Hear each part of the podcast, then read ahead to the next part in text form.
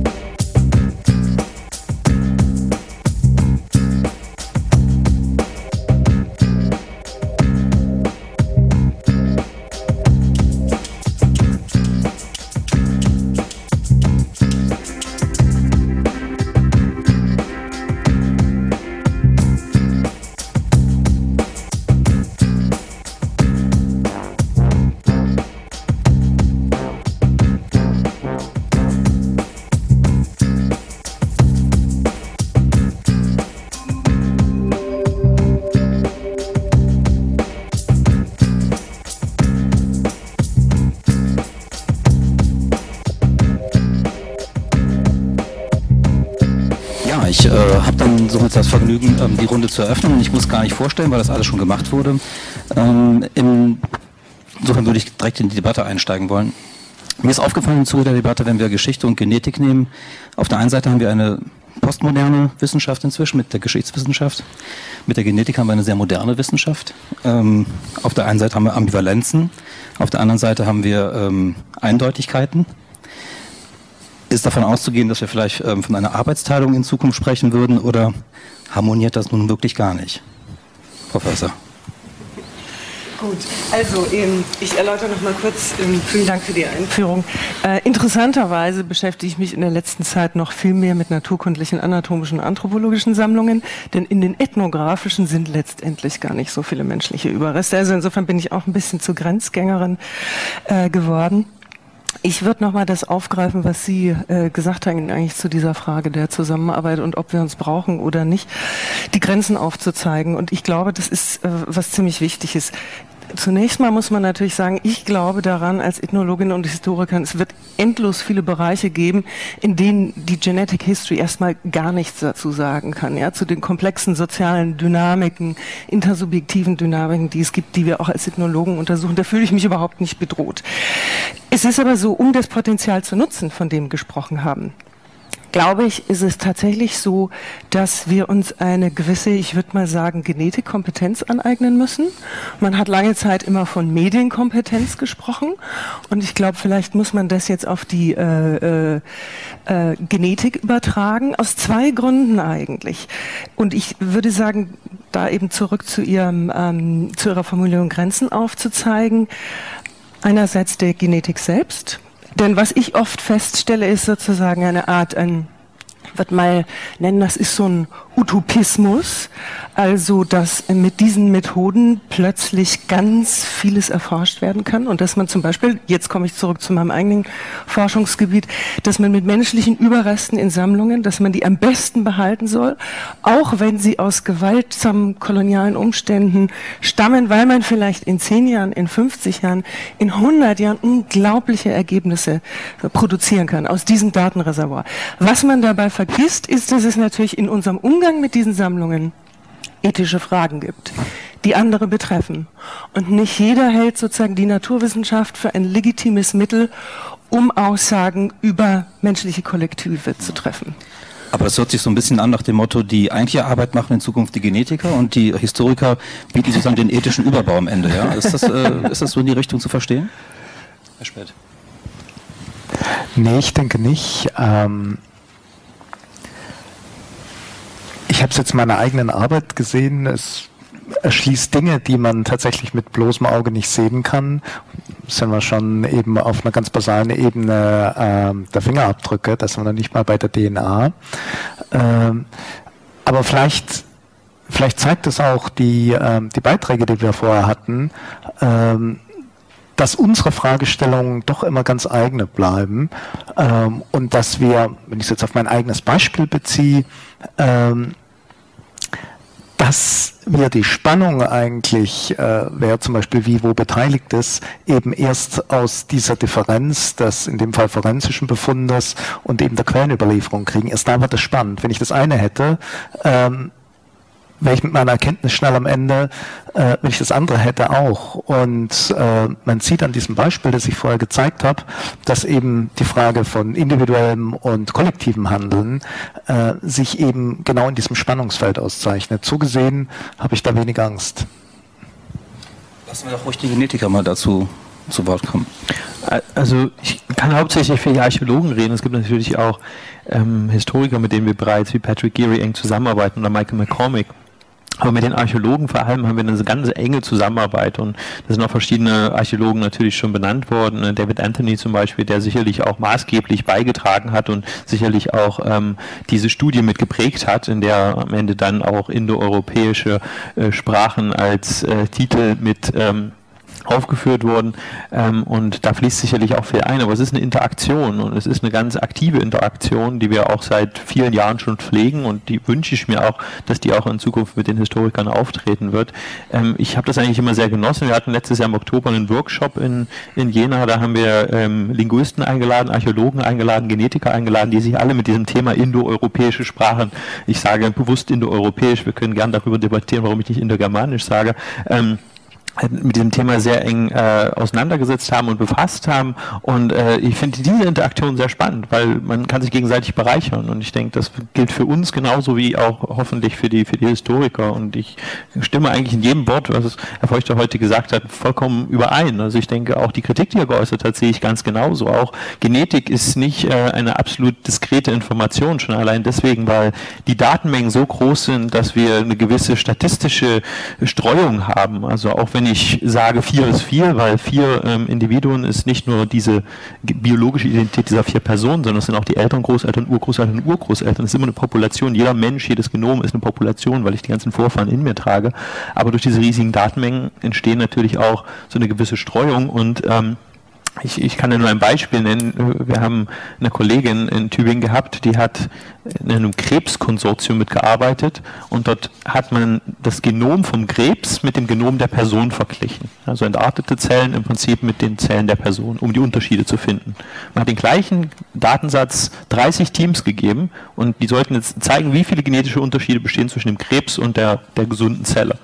Und die Anzahl der Unterschiede lag zwischen ungefähr einem Dutzend und 2000 in einer Normalverteilung, ja, zwischen den 30 Arbeitsgruppen. Und das zeigt so ein bisschen, wie sozusagen mit unterschiedlichen Methoden anhand dieser großen Datensätze auch unterschiedliche Informationen und unterschiedliche Aussagen rauskommen können. Insofern sehe ich auch Genetik nicht als diese eindeutige Sache. Und insofern ist es noch viel wichtiger für die Historiker, für die Archäologen, diese Sprache zu sprechen, weil nicht jede Publikation gut ist. Wir haben vor kurzem eine, selber einen Workshop gehabt unter uns. Wir hatten auch Archäologen, aber es waren hauptsächlich Populationsgenetiker, Kollegen und wir haben dort ähm, die letzten fünf Jahre, die Nature und Science Paper einfach mal evaluiert für uns selber und wir haben geschaut, wo gibt es Probleme, wo, wo sind statistisch äh, größere Probleme aufgetreten. Wir können sagen, dass 25 Prozent der Publikationen größere Probleme hatten, einige komplett falsch waren. Ja? Also die auch publiziert wurden. Ein Beispiel, Anfang des Jahres kam eine Science-Publikation, das wurde gesagt, ähm, anhand eines alten Genoms aus Afrika, aus Äthiopien, sehr gutes Genom, sehr, sehr spannend, wurde gesagt, dass ungefähr 6 Prozent der Gene äh, der heutigen Afrikaner aus Europa oder Asien stammt. Ja, das war spektakulär, das war in allen Nachrichten wurde das gebracht. Jetzt hatten die aber ein statistisches Artefakt, die hatten sich in ihrer Analyse irgendwo verrechnet. Wir konnten das dann zeigen und in Wirklichkeit war der Beitrag null. Ja, der war nicht sechs Prozent. Und sowas passiert natürlich auch. Und das können wir, und da stimme ich auch im Feuchte wieder überein, am Ende äh, haben unsere Statistiker dann gezeigt, dass deren Statistiker ein Problem hatten. Das können nicht die, das können nicht die, die, die Historiker. Sie werden niemals die Sprache so gut sprechen, auch ich spreche nicht so gut, dass man das im Prinzip dann ausgleichen kann. Aber ähm, ich denke, man muss trotzdem auch sehen, was es hochqualitative äh, Studien, was ist nicht so hochqualitativ, was, was, wem kann man vertrauen, wem kann man nicht vertrauen. Das ist ganz wichtig, dass man so eine gewisse äh, Quellenkenntnis da auch arbeitet. Herr Feuchter, ähm, haben wir es im einen Fall bei der Genetik sozusagen mit Rechenfehlern zu tun und bei der Geschichtswissenschaft oder überhaupt bei der Geisteswissenschaft mit Deutungen, die sich immer wieder verschieben, die überschrieben werden, die von neuen Generationen Fragen, die anders gestellt werden, während das eben bei der Genetik dann eher ein technischer, ja, maschineller Fehler ist oder so? Gute Frage, schwer, schwer zu beantworten. Ähm, mh, Nein, also würde ich so nicht so sehen. Ich würde sagen, äh, die äh, genetischen Studien enthalten so, äh, sowohl diese Fehler, dieser, dieses Out of Europe, ne, das, war, das war das spannend, das geht ja zurück aus Europa nach Afrika. Es gibt diese Rechenfehler, es gibt auch konzeptuelle Fehler. Ja, und es gibt natürlich auch einen ständigen äh, Fortschritt, in Anführungszeichen, der dazu führt, dass man sozusagen sich fragen kann, ähm, welche, äh, sozusagen, was der, was sozusagen setzt sich als Indiz an führt zum Thema, zum Beispiel, wie viele, wie viele sind eingewandert nach, nach England? Wie viele, Leute, wie viele Menschen sind eingewandert? Die ersten Studien von 2002 haben sich, glaube ich, gerade mal sechs Lotsee angesehen, oder sechs, sechs Orte im, in, in die, in, im Y-Chromosom äh, und haben aus diesen sechs Orten eine Zahl von nahezu 100 Prozent Einwanderung geschlossen. Ja? Die Studien von Schiffels jetzt sagen, aus, aufgrund von zehn Personen, übrigens nur zehn äh, fossilen äh, äh, Skeletten, ähm, 38 Prozent. Ja? Aber ich bin sicher, morgen wird eine andere Zahl kommen. Ja? Und es ist also sozusagen sowohl ein rechnerisches Problem wie auch ein äh, also wie, wie übersetze ich sozusagen Kultur oder wie übersetze ich Gene in Kultur und Kultur in Gene sozusagen, also in, in genetische Daten. Äh, dieses Übersetzungs, dieser Übersetzungsschritt ist es, der das Problem macht. Zweites großes Problem, was ich sehe, sind die Darstellungsformen. Also eine der Sie sprachen das an, das Problem der enormen Big Data, der enormen Datenmengen. Die beliebteste Datendarstellung ist, der, ist, der, ist die Hauptkomponenten, Hauptkomponentenanalyse oder PCA auf Englisch, Principal Component Analysis. Das sind so Graphen, die so kartenähnliche, Garten, äh, kartenähnliche Darstellungen auswerfen, auf denen dann eben sozusagen jede Bevölkerung ungefähr da auch liegt wie auf der Karte. Praktischerweise sind sie auch immer noch gleich genordet. Ähm, und dann ist die eine Bevölkerung, die man raus, die man untersuchen möchte, die liegt halt ganz woanders, sozusagen. Das wird sozusagen kartenähnlich dargestellt. Und das ist für Historiker fast verführerisch zu sagen, ja genau, das ist ja wie, das entspricht dem Pfeil auf der Karte. Ja? Ne? Und ähm, ich habe mal so eine gesehen, von gutes Beispiel, das sind die Sorben dargestellt. Die liegen ganz weit weg von den anderen Deutschen, sozusagen. Ne? Die Sorben, die slawische Minderheit südlich von Berlin. Und ähm, dann denkt man, ja, das stimmt. Die Sorben, die sind ja ein Residuum. Wir wissen ja, die waren schon immer da. Die Deutschen kamen, die Deutschsprachigen kamen nach, nach Mitteldeutschland oder Ostdeutschland, wie auch immer sie es bezeichnen wollen. Und, ähm, und die müssen natürlich anders sein, weil die haben, die haben, die haben die, die Urslaven so. Und da guckt man genau hin und sieht man, die Grazer sind von den Wienern genauso weit weg wie die Sorben von den Düsseldorfern.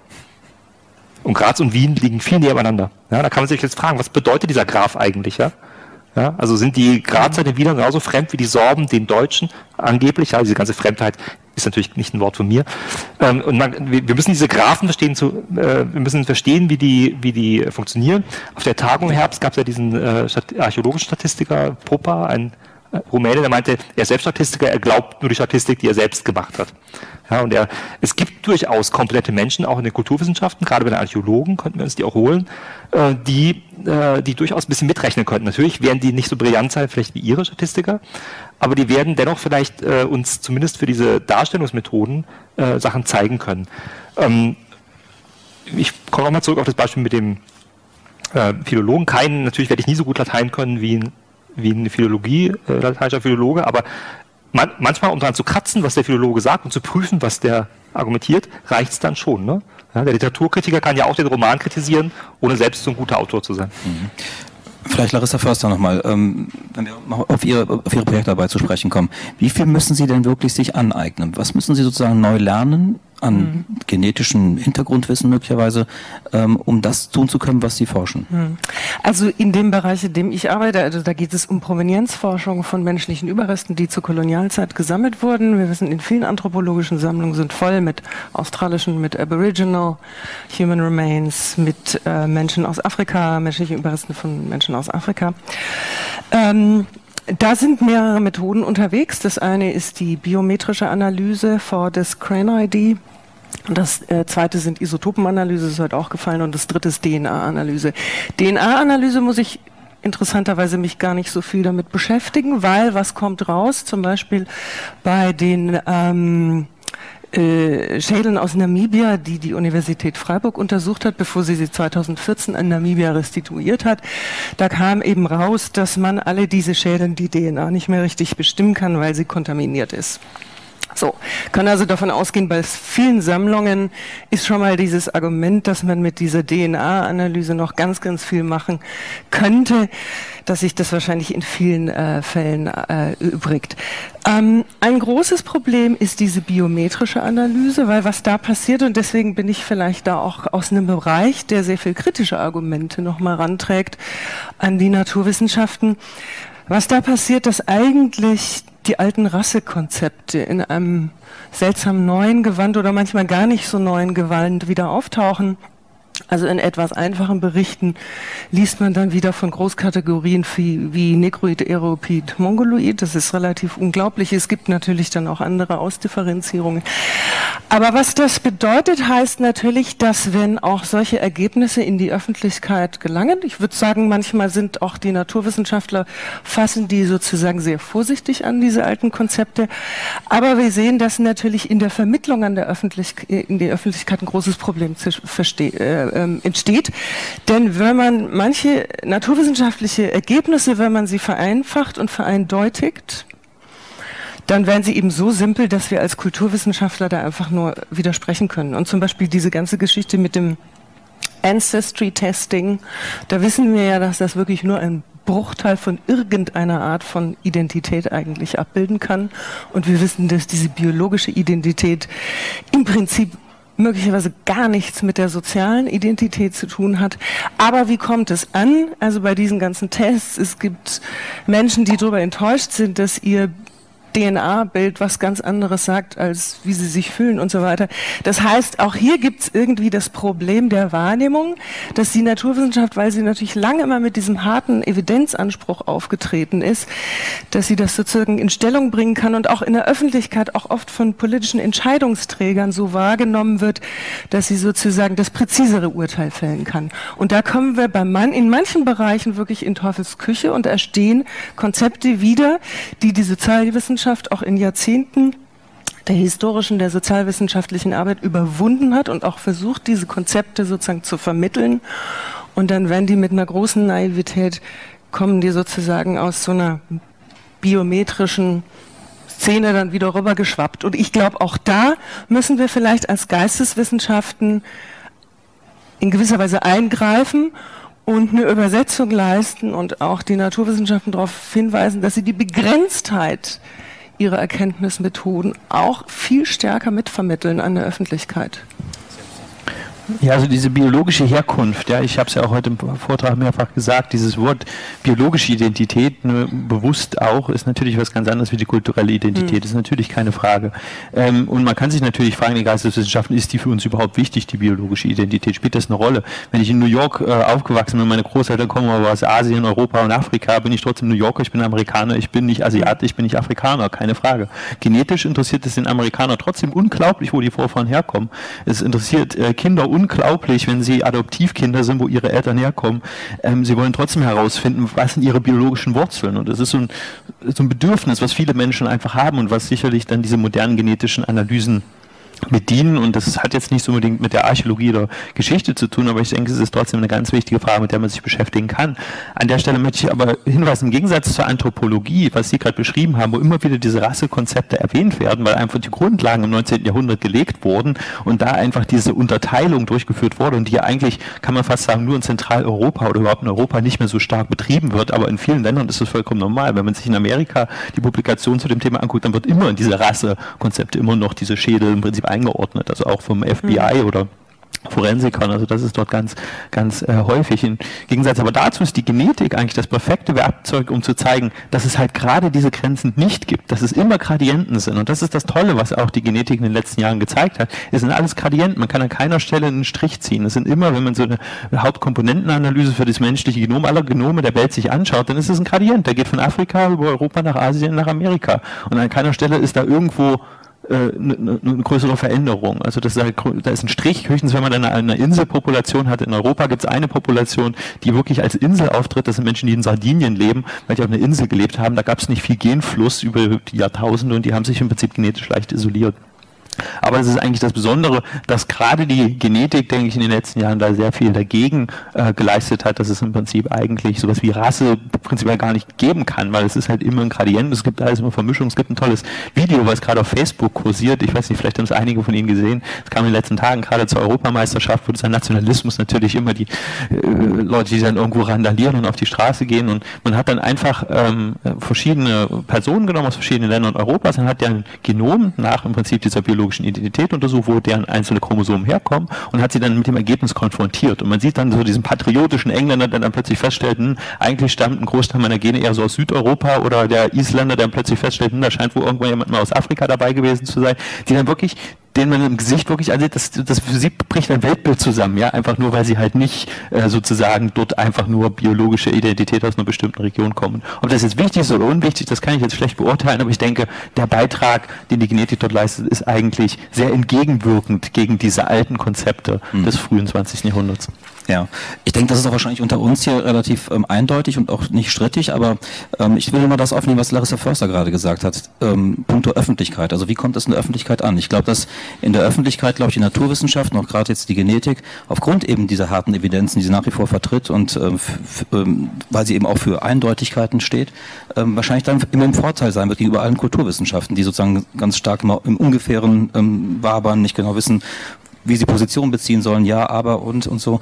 Ähm, ist das nicht eine Gefahr sozusagen, dass, ähm, dass, dass die Übersetzung sozusagen die Öffentlichkeit ähm, nicht funktioniert oder dass das möglicherweise in die Hose geht?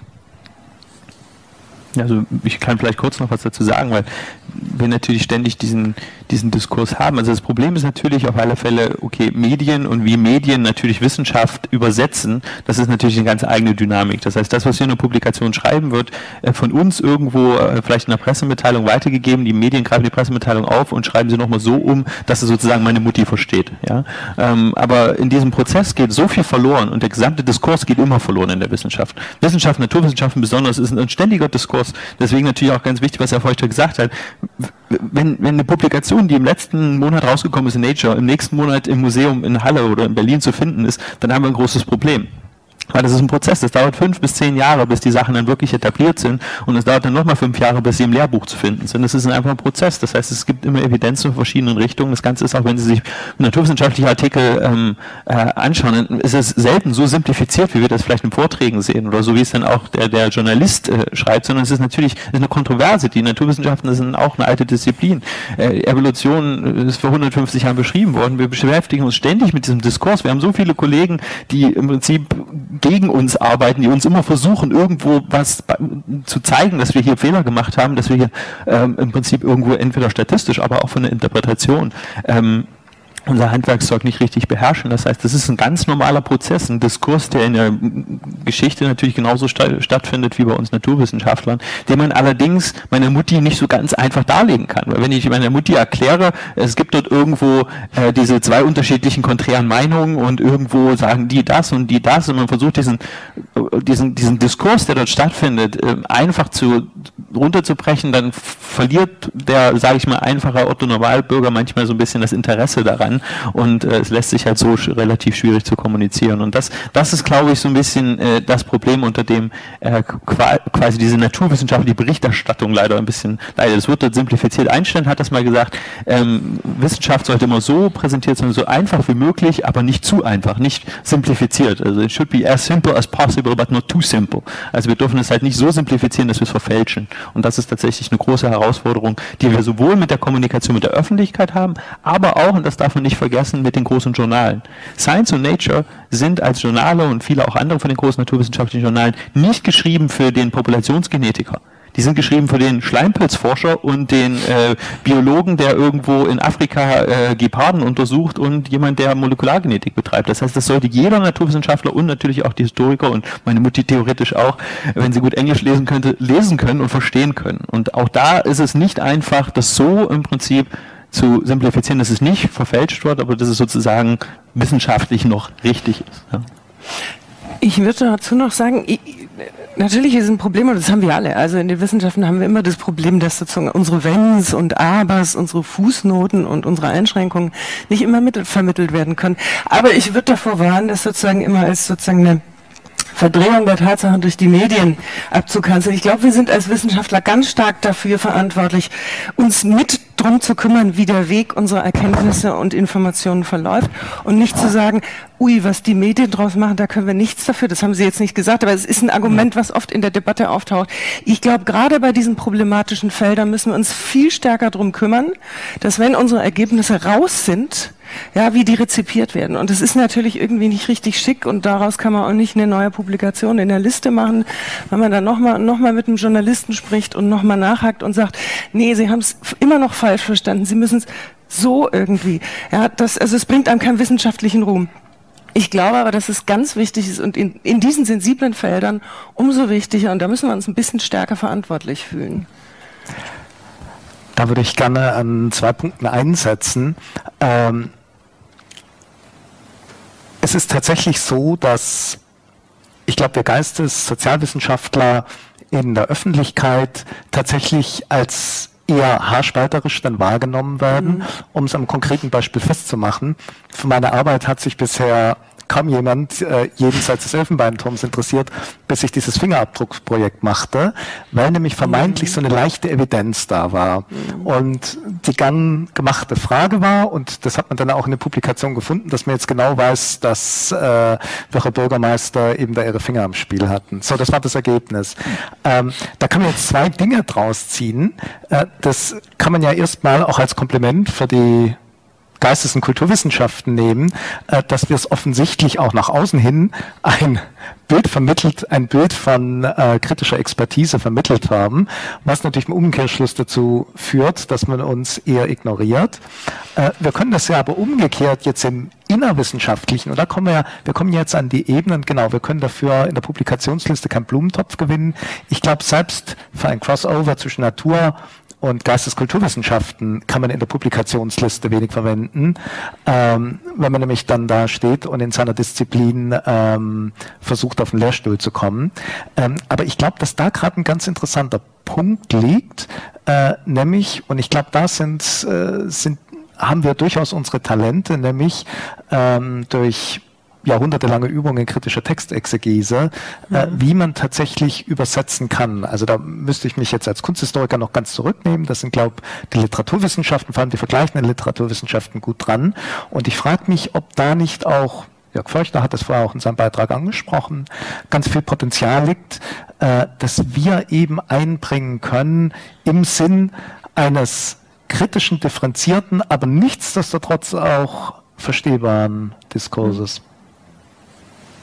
Ja, ähm, das bringt mich zu der Frage, ähm, Sie haben es eigentlich schon angedeutet. In den Verfahren, den Methoden sind wir, denke ich, sehr unterschiedlich, das ist klar. Aber womit wir alle arbeiten, ist mit Begriffen. Und wir haben ja gerade auch jetzt gerade das Problem gehabt mit Begrifflichkeiten. Wie ähm, sind sie zu verstehen? Wie sind sie auch kulturgeschichtlich möglicherweise schon äh, aufgeladen? Wie sind sie aber auch vielleicht rein sozusagen betrachtet in der Genetik, in der Naturwissenschaft? Ähm, kann es da überhaupt einen Austausch geben? Kann man da zu einem Dialog kommen, sich über Begrifflichkeiten tatsächlich zu verständigen, Herr Feuchter? Ja, auf jeden Fall. Also ich denke, dass, dass der Kampf tobt ja. Ne? Es gibt also ganz viel Streit darum, wann wie Genetiker ihre Samples benennen. Ne? Sie haben, Sie haben ja vorhin in dem Pest, ähm, im Pestvortrag haben Sie ähm, verschiedene auf, schon genannt, schon das Problem der Benennung bereits gehabt. Ne? Die werden, also diese einzelnen Peststämme werden äh, äh, Antique, Oriental und so genannt. Ne? Wenn man sich guckt, wo die liegen, die liegen jetzt ganz woanders. Ne? Also die, die ursprünglichen Benennungen sind also jetzt komplett, das ist eigentlich nur noch so, man hätte sie auch mit Nummern benennen können, sie werden auch mit Nummern wirklich benannt. Ja? Und ähm, so gibt es eben ganz viele Leute, die sagen, man darf jetzt also nicht von langobardischen Genen sprechen, weil es sind halt Gene aus dem Grab, das mal irgendein Archäologe als langobardisch beschrieben hat.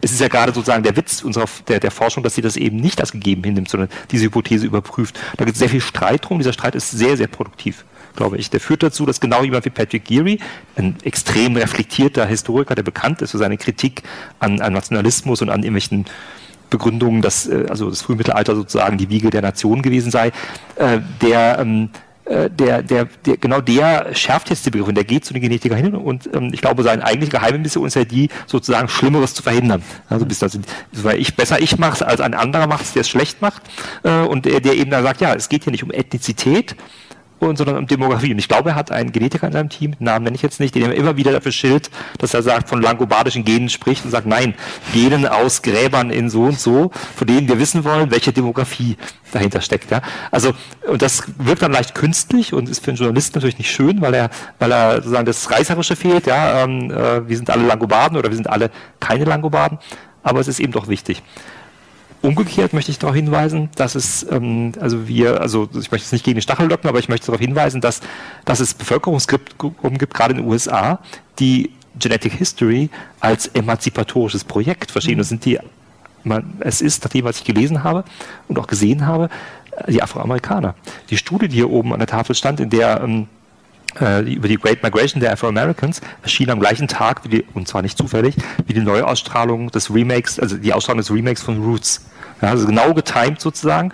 Und es gab eine ganze Fernsehserie von Henry Louis Gates, dem berühmten Harvard-Professor, Literaturwissenschaftler, äh, über, in dem Leute mit ihrer, äh, dem Afroamerikaner und andere Amerikaner mit ihrer, un, mit ihrer, die keine Familiengeschichte hatten, durch Sklaverei, durch andere Umstände, mit ihrer genetischen Herkunft konfrontiert wurden. Mhm. Und die Leute empfanden das als beglückendes, ähm, als beglückendes Projekt, weil, so habe ich es gelesen, ist nicht meine Interpretation, es waren Anthropologen, äh, jeder in Amerika braucht ein Old World Past. Er braucht er ist Amerikaner, er braucht aber eine Vergangenheit in, irgendwo auf der Welt, äh, um ihn so zum richtigen Amerikaner zu machen. Sonst ist er gar keiner. Also er nicht vor ein Amerikaner, der nicht woanders herkommt, ist kein Amerikaner außer Native Americans natürlich. Ähm, und die Leute waren beglückt, jetzt sozusagen auf genetischem Wege zu erfahren, also ich bin, ich bin, Anführungszeichen, Kenianer oder wie auch immer, ja, oder, oder eben äh, Westafrikaner. Und diese, dieser, dieses emanzipatorische Projekt, also dieses Verständnis, hat Anthropologen, glaube ich, ein großes Aufstoßen verursacht, ne, weil sie eben genau das sagen wollten, in den Genen steckt nicht die Geschichte. Das Ganze ist dann konfrontiert noch mit einem, mit einer, mit das im medizinischen Bereich immer mehr so sogenannte also Racialized Medicine nennt es glaube ich sogar, ne? also sozusagen Medizin für äh, verschiedene Geschlechter und auch für verschiedene Rassen sozusagen, angebliche Rassen ähm, äh, konstruiert. Und da wird es sozusagen höchst plausibel gesagt, also dass Afroamerikaner andere Krankheiten haben als äh, Nicht-Afroamerikaner oder Weiße, sogenannte Weiße haben andere Krankheiten. Und da wird es als vollkommen schlüssiges Konzept der Medizin verkauft. Aber jetzt in der, sozusagen in der Identität soll es aber nicht wahr sein. Ne? Und ich denke, für Leute ist es sehr schwer zu differenzieren zwischen dem einen und dem anderen, zwischen kultureller und biologischer Identität. Genau, aber jetzt habe ich Ihre Frage, glaube ich, nicht beantwortet. so. Das war auf einem guten Weg. Also ähm, es ging ja darum, sozusagen, ob wir mit den Begrifflichkeiten ja. arbeiten können oder ob wir wirklich da uns ganz neu verständigen müssen. zu der Begrifflichkeit möchte ich auch noch kurz was sagen, weil das ist eine Kritik, die wir uns sicherlich auch ganz früh schon angenommen haben. Also ich denke, ich habe meinen ersten Vortrag jetzt vor Frühgeschichtlern, Vorgeschichtlern gehalten, wahrscheinlich ungefähr vor einem Jahr, würde ich sagen, Anfang Januar 2015, die sich jetzt so mit dieser äh, Fragestellung der, der, des Neolithikums und Übergang vom, vom Jäger und Sammler zum frühen Ackerbauen beschäftigt haben, weil ich mich, ich habe mich sehr, ich habe mich mit Mammuts beschäftigt, mit Höhlenbären, mit Bakterien, mit Pflanzen, mit Viren, mit äh, Neandertalern und ich weiß nicht was. Ich habe mich mit unterschiedlichen Themen beschäftigt und das war im Prinzip das erste Mal, dass ich vor, vor den Kollegen geredet habe, die sich natürlich dann auch viel mit diesem Kulturbegriff beschäftigen und dann auch, auch diese Kritik Schnurkeramiker, Yamnayat jetzt mit einer genetischen Komponente zusammenzubringen. Ähm, da hat man natürlich viel diese Kritik geäußert, warum warum macht ihr das? Warum sagt ihr jetzt, dass es sozusagen diese Komponente entspricht Yamnaya, diese Komponente entspricht dem Jäger und Sammler der mesolithischen Kultur oder dann im Prinzip, was weiß ich, lineare Bandkeramik der frühen Neolithiker. Und wir haben das versucht aufzunehmen. Wir haben Anfang des Jahres eine Studie eingereicht bei Nature, da haben wir uns jetzt mit dem, mit der Urgeschichte beschäftigt. Wir haben menschliche Genome von Menschen von vor 40.000 Jahren bis vor 7.000 Jahren entschlüsselt und haben die im Prinzip genetisch untersucht und haben nach Kontinuität und Diskontinuität geschaut. Wir haben das eingereicht und wir haben explizit versucht, die äh, Konzepte aus der Archäologie nicht zu verwenden, nicht zu sagen Aurignation, Gravetillon, Magdalénion ähm, und Mousterion und diese ganzen Begriffe im Prinzip dort einzusetzen, sondern haben einfach gesagt, wir schreiben einfach nur die Genetik. Alle drei Gutachter haben uns das um die Ohren gehauen und haben gesagt, wie könnt ihr nicht diesen wunderbaren Cluster, der genau mit diesen Individuen zusammenbringt, äh, die genau aus dieser Zeit kommen, diese Aurignation, die genau mit den archäologischen Funden gefunden wurden, die auch der warum könnt ihr das nicht aufführen? Das müsst ihr doch mit einbringen in die Diskussion. Das ist doch gerade das, was es für uns so interessant und so wichtig macht. Wie, wie soll ich das verstehen, wenn ihr das grünen Cluster, gelben Cluster und roten Cluster nennt? Oder wir haben es in dem Falle nach nach Skeletten benannt, die in irgendeiner Höhle gefunden wurden. Wir hatten den Villa Brunja Cluster, den Elmiron Cluster, äh, den Dolny Cluster. Das waren aber im Prinzip alles eigentlich hätte man die auch als Kulturen bezeichnen können, weil die tatsächlich wunderbar geklustert haben mit dem Cravation, mit dem Aurignacion, mit dem Magdalénion und dann mit dem Mesolithicum. Das heißt, ähm, es ist tatsächlich auch schwierig, dann wirklich auch ähm, zu kommunizieren, weil der grüne, gelbe und rote Cluster halt für den Archäologen wiederum relativ wenig bedeutet. Das ist jetzt zwar noch nicht die Begrifflichkeit, was ist Haplogruppe, was ist Population, was ist Rasse, aber es ist im Prinzip, es zeigt natürlich schon, dass man irgendwo auch, es ein bisschen irgendwo auch simplifizieren muss oder unterbrechen muss, weil wenn wir nur von unseren Daten reden, wenn wir nur von dem sehen, was wir in der Genetik sehen, dann können wir nicht kommunizieren. Haben wir wieder das Problem mit dem Schleimpilzforscher oder mit dem Archäologen oder Historiker, den ich dann meine Ergebnisse einfach überhaupt nicht kommunizieren kann. Und das ist dann auch ein Problem. Also wir müssen schon eine gemeinsame Sprache finden und Sprache ist da sicherlich ganz wichtig. Ich glaube, wir haben in den Naturwissenschaften einigen, einen riesen Vorteil. Das ist nämlich genau diese Tatsache, dass wir gelernt haben, eine Sprache zu finden, dass alle Naturwissenschaftler irgendwo miteinander kommunizieren können. Dass ich halt auch eine Studie lesen kann von Leuten, die halt irgendwo Krebsforschung machen oder Leuten, die halt Schleimpilzforscher sind oder so. Ich kann die Studie komplett lesen, ich verstehe die wenn die in Nature of Science ist. Wenn ich in irgendein Schleimpilz-Magazin irgendwo reinschaue, wird es sicherlich schwieriger, weil ich die ganze äh, Nomenklatur der Schleimpilze nicht mehr kann. Aber äh, wenn es in den großen äh, äh, Journalen kommt, dann ist es eigentlich relativ gut verständlich. Und das ist, glaube ich, in den Geisteswissenschaften zum Teil nicht so stark ausgeprägt, weil die sich doch ziemlich aufgefächert haben und man so Fachdisziplinen hat, so ein Fachvokabular hat, wo, wo es mir dann zum Teil wirklich auch schwerfällt, als Außenstehender das zu verstehen, weil ich einfach auch dieses Fachjargon nicht kann. Und ähm, ich denke, da müssen vielleicht die Geisteswissenschaftler ähnlich vielleicht wie die Naturwissenschaftler auch versuchen, eine gemeinsame Sprache zu finden. Einmal vielleicht untereinander zum Teil, aber das kann ich nur bedingt äh, kommentieren, aber vor allem auch in der Kommunikation mit uns wird das sicherlich auch ganz wichtig sein. Haben wir so ein bisschen den Bezug zu den Begriffen verloren inzwischen in den Geisteswissenschaften? Haben wir sie überintellektualisiert oder ist das, äh, ist das Quatsch? Larissa Förster. Zu den Begriffen, ja, das ist ein Grundinstrument der Geisteswissenschaften, glaube ich, dass sie Sprache untersucht und dass sie immer wieder zeigt, dass Begriffe gemacht sind, dass Begriffe auch dekonstruiert werden müssen, dass sie situativ gebraucht werden, dass sie akteurspezifisch gebraucht werden. Ich glaube, das ist unser Haus Hauptgeschäft. Das ist sozusagen nicht irgendwie ein Überdruss, sondern das ist eigentlich unser Geschäft. Insofern bleibt das bei uns und ich glaube, das ist auch ganz wichtig. Und deswegen ist es auch ganz wichtig, immer wieder naturwissenschaftliche Konzepte, die äh, zumindest oft als überzeitlich wahrgenommen werden. Manchmal präsentieren sie sich auch als solche, manchmal, manchmal werden sie aber vor allem so wahrgenommen, dass wir an diesen Begriffen auch immer wieder sozusagen dran kratzen. Ich will aber noch mal kurz ähm, auf das von Herrn Feuchter eingehen. Das ist völlig richtig und ich glaube an diesem Einsatz bestimmter Technologien, dort sieht man auch, wie zweischneidig die sind. Ja? Also dies ist immer die Frage, wie sowas auch eingesetzt wird von bestimmten Gruppen. Und das führt mich dahin, auch darauf zu verweisen, es gibt Ethnologen, die sich auch genau solche Prozesse angucken. Ich glaube, wir müssen bei diesen Konzepten und Methoden, die in die Welt gesetzt werden, müssen wir auch ganz stark dann wieder als Sozialwissenschaftler und Historiker gucken, welche Einschlüsse und Ausschlüsse produzieren die. Denn die produzieren sie natürlich. Es ist nicht nur eine emanzipatorische Geschichte, sondern da werden gleicher gleichermaßen auch wieder Ausschlüsse produziert. Weil natürlich diese Geschichte nicht die Geschichte wirklich sozusagen der Komplexität und der Widersprüchlichkeit sozialer, des sozialen Lebens, der sozialen Realität abbildet. Das scheint mir ohnehin offenbar zeitgenössisch jetzt ähm, ein großes Bedürfnis zu sein, dass wir wieder nach Identitäten suchen. Ja, wir wollen uns sozusagen wieder vergewissern, wer wir sind, äh, wo wir herkommen, ähm, was sozusagen unser Ursprung ist. Ähm, waren wir sozusagen nicht über diesen Punkt eigentlich schon mal hinaus? Brauchen wir das wieder? Also, also ob wir das, ob Sie und ich das brauchen, das, ich hoffe, Sie brauchen das nicht. Ich hoffe, ich brauche es nicht, aber äh, es ist vorhanden. Also es ist eine, eine, der, eine der schlagendsten Prozesse, die, die man in den letzten Jahren beobachten kann, ist, dass die Metapher von der DNA die Metapher von Blut abgelöst hat. Ne? Früher sagte man, das haben wir im Blut, das haben wir nicht im Blut. Heute sagen wir, Scheitern ist nicht Teil meiner DNA oder unserer, unserer Corporate DNA oder so. Ja? Oder sie finden, es gibt eine unglaublich lächerliche Werbung, die aber dennoch signifikant ist für den Land, für den Land Rover, glaube ich. Die, ich weiß nicht, ob sie in Deutschland läuft, aber sie läuft in Amerika. Ähm, und da sieht man äh, einen Land Rover, der hat auch sein Kennzeichen, das Kennzeichen D4DL oder so ähnlich. Also die Kombination kriege ich jetzt nicht genau hin, aber jeweils dann Round dazu der Sprecher. Es gibt 44 Prozent aller Menschen oder 20 Prozent aller Menschen haben das Discovery Gene, das Risikogen auch genannt. Das ist dieses DLD4-Gen. Und äh, dieses Auto ist für die gemacht. Und jetzt würde ich sagen, keiner uns glaubt, und auch keiner, keiner der Käufer glaubt wirklich, dass er dieses, dass, dass das Auto nur die fahren, die das Gen haben.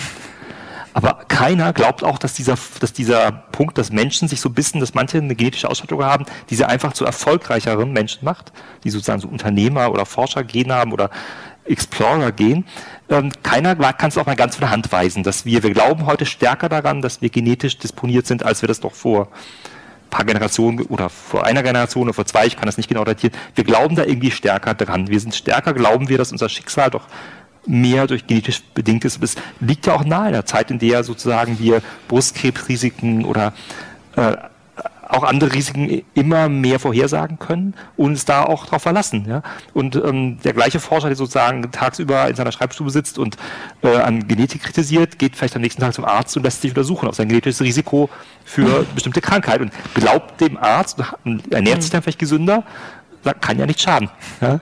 Kann auch sein, dass alles Humbug ist, aber warum nutze ich nicht die Chance? Und dieses, diese, also wir, wir, und, und es gibt dieses Wort von Paul Rabinow, der sagte, wir leben in der Zeit, wir gehen, wir gehen in eine Biosociety zurück. Also wir gehen, wir gehen zurück in eine, in eine Zeit von Leuten, die, die, ähm, die sich biologisch definieren. Er meinte das vor allem in Bezug auf Krankheiten damals, aber heute geht es eben auch in Bezug auf Abstammung. Denn was macht es mit mir, wenn ich rausfinde durch eine genetische Analyse, dass alle meine Vorfahren zu der und der Gruppe gehörten? Ja, dann überlege ich mir doch zweimal, ob ich eine Frau heirate oder einen Mann kann ich heute auch heiraten und, und Kinder zeuge, die oder mir, wie auch immer die Nachwuchs in Welt setze, der nicht diese Kontinuität fortsetzt. Wenn ich, wenn ich jetzt weiß, ich seit tausenden von Jahren bin ich das und das.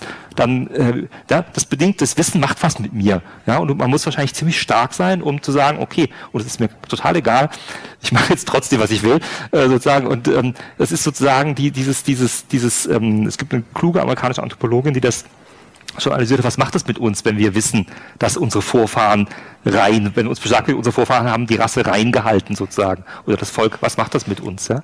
Und das ist schon, äh, ist natürlich schwierig, ja. Und das, das, das, das, und das nötigt uns irgendwie dazu, doch mehr Identität zu denken, auch wenn wir das nicht wollen, ja.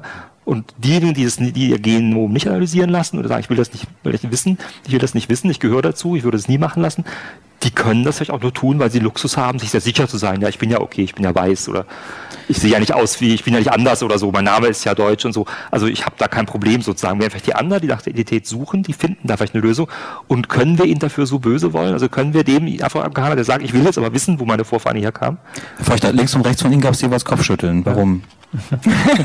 nicht direkt, nicht direkt Ko äh, Kopfschütteln. Einerseits Ihre Lesart okay, andererseits frage ich mich, ähm, ähm, würde ich es auch nicht herbeireden, weil man kann natürlich auch ganz andere Strömungen momentan entdecken. Sagen wir mal, im Adoptionsrecht, in der Reproduktionsmedizin. Da sehen wir alles Strömungen.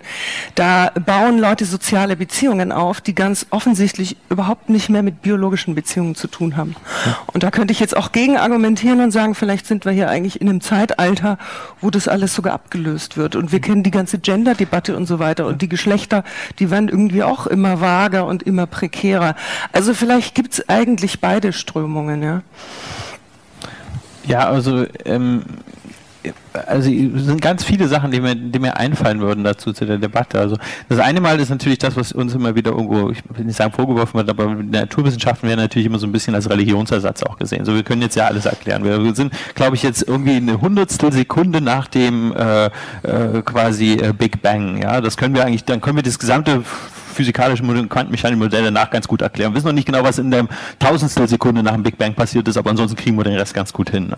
Und äh, in der Biologie haben wir einen riesen Vorteil, wir können wirklich eigentlich 4, was weiß ich, Milliarden Jahre zurückgucken und verstehen eigentlich die Evolution auch des Lebens mittlerweile relativ gut. Und das ist dann dadurch halt so ein gewisser Technikglaube, der sich natürlich auch mit der ganzen Technisierung immer weiter fortsetzt, dass sozusagen die Naturwissenschaften dann irgendwie Religion ersetzen und deswegen vielleicht auch so diese Technikhörigkeit und dieses Verständnis sind. Was dann so im Moment, was ich meiner Generation gerade ganz stark verspüre, und das sehe ich ja mittlerweile mittlerweile auch überall am, am Bahnhof hängen sie so Werbung, dass man jetzt so Uhren trägt, die Monitoring machen, ne? die sozusagen den Puls den ganzen Tag über messen. Ich habe ein iPhone, auf dem iPhone gibt es eine App, da drücke ich drauf, da sehe ich genau, wie viele Schritte ich am Tag gemacht habe, wie viele Treppenstufen ich gegangen bin. Ich sehe ganz genau, oh, ich müsste mal wieder laufen gehen, ich müsste mal wieder was anderes machen und wir biologisieren uns selbst so ein bisschen. Also wir, wir versuchen uns immer besser zu verstehen. Jeder Mensch versucht seinen Körper äh, im Fitnessstudio zu stehlen und äh, vielleicht auch irgendwo, keine Ahnung, einen richtigen Partner zu finden mit Hilfe von irgendwelchen Dating-Apps und sowas, wo man dann hier eine Richtung wischt oder in die andere Richtung wischt, je nachdem, ob der eine krumme Nase hat oder nicht oder was einem gefällt.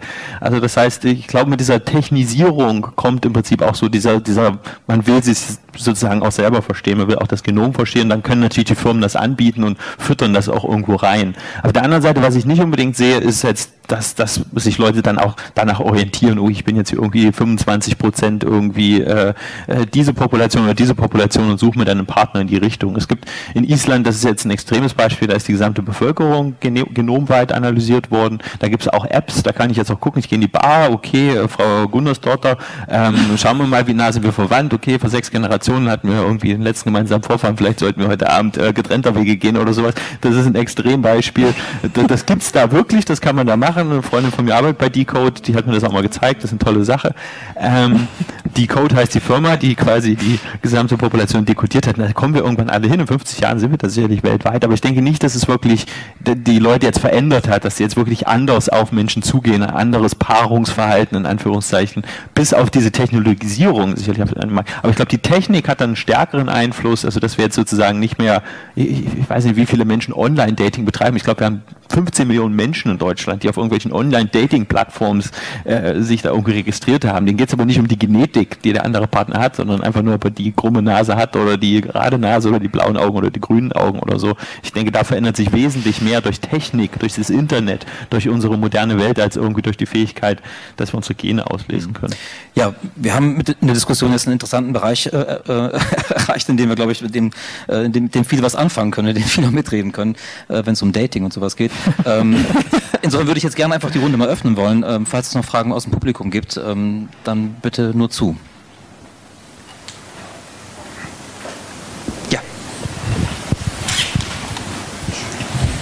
Tatsächlich eine Frage an alle. Nach all diesen Kritikpunkten, wie soll es weitergehen? Was wäre jetzt der nächste Schritt für die Geschichtswissenschaft? Wer geht aufeinander zu? Wie geht es weiter? Was macht man da draus nach der Diskussion? Wir sitzen ja schon mal hier, das ist ja schon mal ein Anfang. Ja, vielleicht hake ich an den Punkt ein. Das ging mir jetzt in unserer letzten äh, Diskussionsrunde durch den Kopf. Du hattest vorher zu Recht kritisiert, eben so eine Wagenburg-Mentalität ähm, der klassischen Geschichtswissenschaft.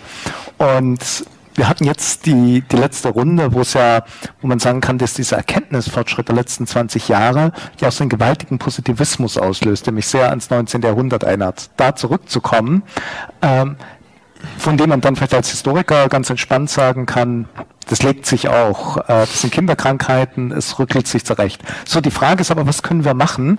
Und da würde ich sogar fast mal ähm, auch kritisch bei Jörg einhaken und sagen, vielleicht ist gar nicht schlecht, dass die Schotten auch erstmal dicht sind äh, und dass man durchaus auch erstmal ein bisschen den Sturm über sich äh, gehen lässt ähm, und dann nochmal ansetzt. Und ich glaube, an dem Punkt sind wir.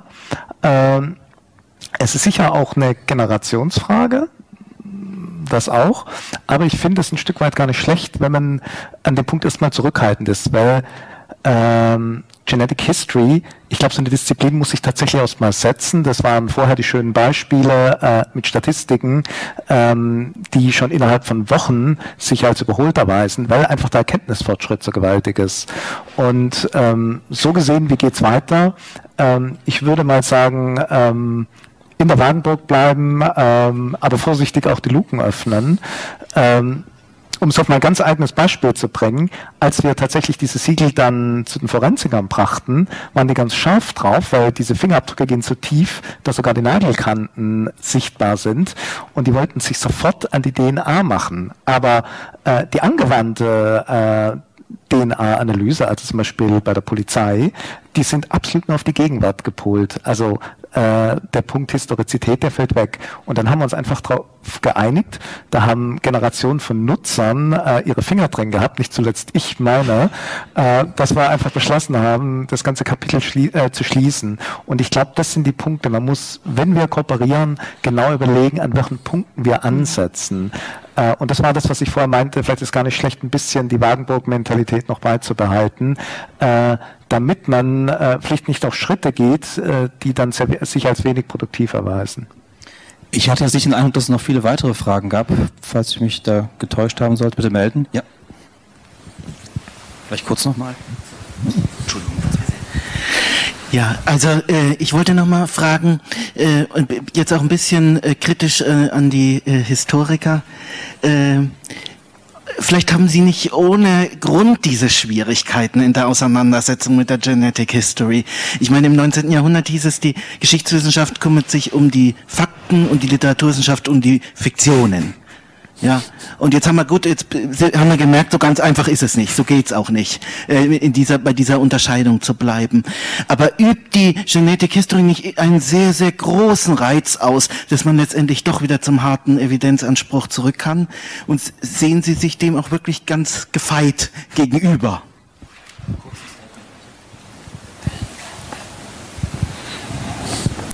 Ich, ja, ähm, nein, ich bin nicht gefeit davor.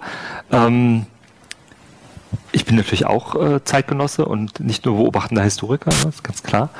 Ähm, ich denke auch, also ich habe ja vorhin die Gelegenheit zum langen Plädoyer gehabt in meinem Vortrag. Da habe ich vieles schon gesagt von dem, was ich denke. Ich bin nicht der Meinung Wagenburg. Ich bin auch nicht der Meinung, dass zurück zu den Fakten.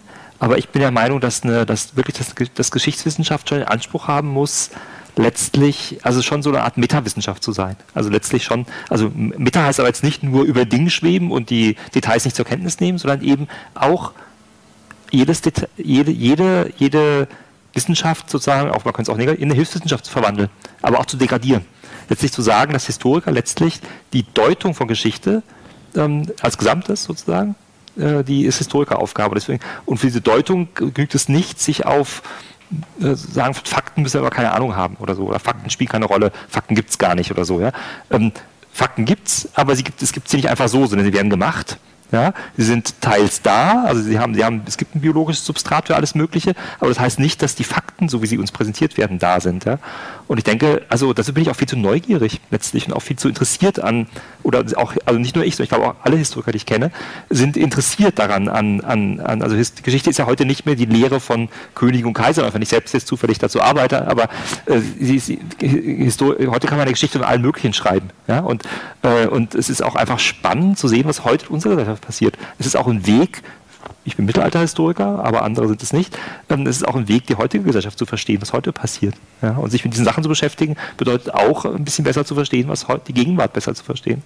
Ja. Frau Förster, Herr Krause, Sie hatten die Gelegenheit, noch was zu sagen. Jetzt oder nie mehr? Also jetzt sind wir in der Runde. Also.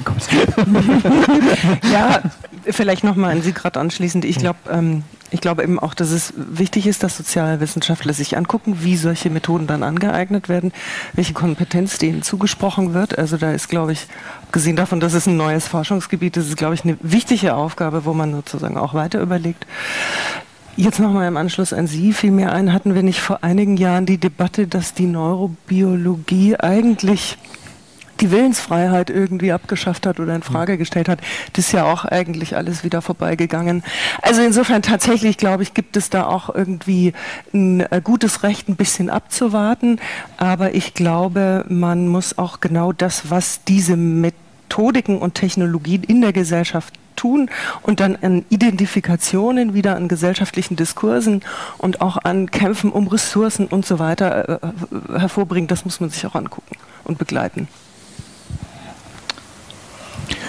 Ja, also ähm, nochmal zu der Frage vielleicht, die vorhin kam, äh, wie, wie, wie geht es jetzt weiter? Und dann die Antwort dann auch zur Wagenburg. Äh, ich denke, ich stimme mit Herrn Feuchter vollkommen überein, dass vielleicht die Wagenburg-Mentalität im Moment nicht nicht angebracht ist, in dem Sinne, dass diese Kinderschuhe, in denen die Genetik sicherlich lange gesteckt hat, ich glaube, aus denen sind wir rausgewachsen, Herr Feucht in seinem Vortrag schon erwähnt hat, mein Doktorvater hat äh, 1984 seine erste Publikation im Altertum gehabt, wo er sich mit denen aus Mumien beschäftigt hat. Das ist jetzt bald 30 Jahre her, es sind schon mehrere Generationen danach erwachsen. Äh, ich denke, wir sind jetzt an einem Punkt, wo wir sehr gut sind. Und natürlich gibt es Probleme in, in, der, in der Mathematik, in der Statistik. Das sind aber Fehler. Das ist jetzt nicht so eine falsche Interpretation, dass die Daten dann ein Problem haben, sondern das ist einfach eine Analyse. Das ist einfach Handwerk, was nicht ordentlich gemacht wurde. Wie wenn jemand einen Übersetzungsfehler macht, er übersetzt das Wort statt so, so und dann kommt was, was Falsches bei raus. Und das ist in dem Moment auch passiert. Und sowas wird immer passieren. Das passiert überall. Fehler werden überall gemacht. Aber ich denke, jetzt ist der Zeitpunkt, in dem die Historiker und genauso auch gilt das für die Archäologen, Altertumswissenschaftler mit uns ganz eng zusammenarbeiten müssen, weil ansonsten wird das passieren, was im Moment schon viel passiert ist, die Deutungshoheit am Ende beim Genetiker liegt. Und was macht der? Ja, der verwendet eine Quelle und die heißt Wikipedia. Ja? Und das ist sicherlich nicht im Sinne des Archäologen oder Historikers. Es gab absolut brillante Publikationen aus der Populationsgenetik vor zwei Jahren.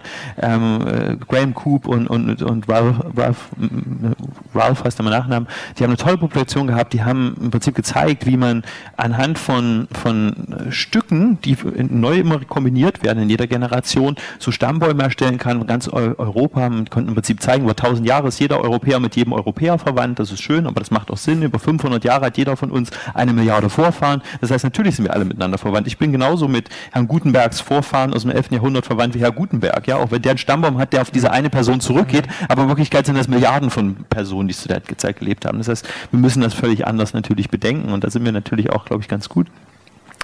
Ähm, aber ähm, ja, also ich, ich denke, äh, wir sind da jetzt sehr weit und was in dem Fall jetzt passiert ist, ähm, die haben diese tolle Publikation gehabt, die haben das erarbeitet, die haben dann aber gesehen, es gab da irgendeine große Verschiebung irgendwann so im 7., 8. Jahrhundert, die konnten das relativ gut datieren, die haben dann geguckt, hm, was ist im 7., 8. Jahrhundert passiert, die haben mal Wikipedia geguckt, ich weiß nicht, wo sie nachgeguckt haben, was war völlig falsch, die haben gesagt, auch die Hunden kamen, die kamen natürlich schon 300 oder 400 Jahre vorher und es war dann der letzte Satz in dieser tollen Publikation, war dann so, ja, was wir dort sehen, ist wahrscheinlich, dass die Hunde nach Europa kamen oder irgend sowas. Und das war völlig so äh, an den Haaren herbeigezogen eigentlich. Da, da äh, kreuzelt sicherlich jedem, jedem äh, Historiker. Aber sowas darf nicht passieren. In dem Moment hätten die Kollegen zusammenarbeiten müssen mit Historikern, hätten das auseinander äh, müssen, was sie dort sehen, wo sie das sehen, was es bedeuten könnte, unterschiedliche Interpretationen. Und äh, ich denke, das ist jetzt ganz wichtig. Sonst werden ganz viele Fehler gemacht. Sonst werden ganz viele solche Publikationen kommen, die in den großen Medien wiederzufinden sind, die überall rezitiert werden, die dann natürlich in solchen Vorträgen kommen können, wo man sagt, ja, die, die waren ja falsch, ne? aber äh, das sollte man eigentlich verhindern, ne? weil das hat meine Mutti dann schon gelesen, weil es dann in der Bildzeitung stand oder irgendwo anders und dann ist es eigentlich zu spät. Das heißt, jetzt ist der Moment, wo wir im Prinzip zusammenarbeiten müssen. Herr Sperl, ich kann mir gut vorstellen, dass Sie da sicherlich jetzt intervenieren wollen, aber ich, würd, ich finde es eigentlich ganz gut, wenn so eine Debatte eigentlich mit zwei verschiedenen Positionen zu Ende geht. Da kann man ja. einfach mit beiden Gedanken nach Hause gehen und ähm, bedanke mich bei Ihnen sehr für diese offene Runde und diese interessante Runde, wie ich hoffe auch für Sie kurzweilige Runde. Ähm, alles Gute, Dankeschön. Danke.